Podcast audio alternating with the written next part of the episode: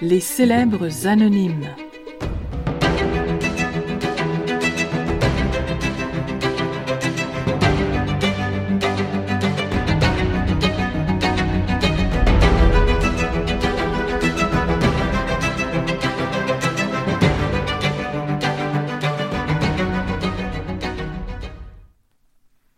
L'œuf bleu.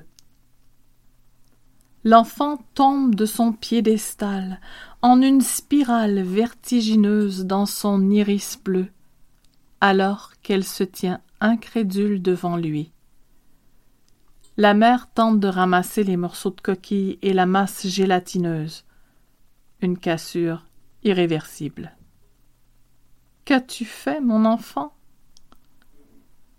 Des amis à l'école racontaient comment les humains faisaient frire les œufs.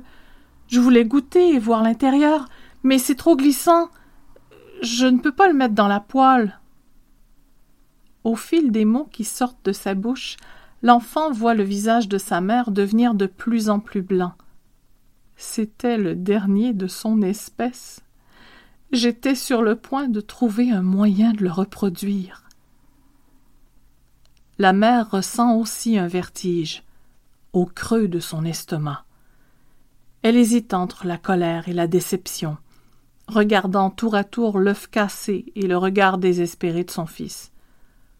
Va dans ta chambre. Tu ne peux pas entrer dans le laboratoire pendant un mois. Elle ne l'appelle pas de son surnom affectueux, ni ne lui caresse les cheveux.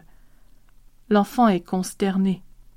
Il ne pourra plus explorer le laboratoire, observer les œufs multicolores conservés dans leur incubateur en verre. Il avait été hypnotisé par celui-ci, bleu, aux veines noires, comme ses yeux à elle. Il devra se promener ailleurs sous le gigantesque dôme qui leur fournit de l'oxygène. Il brûle d'envie de regagner la confiance et la tendresse de sa mère. Il décide qu'il sauvera les oiseaux tout comme elle.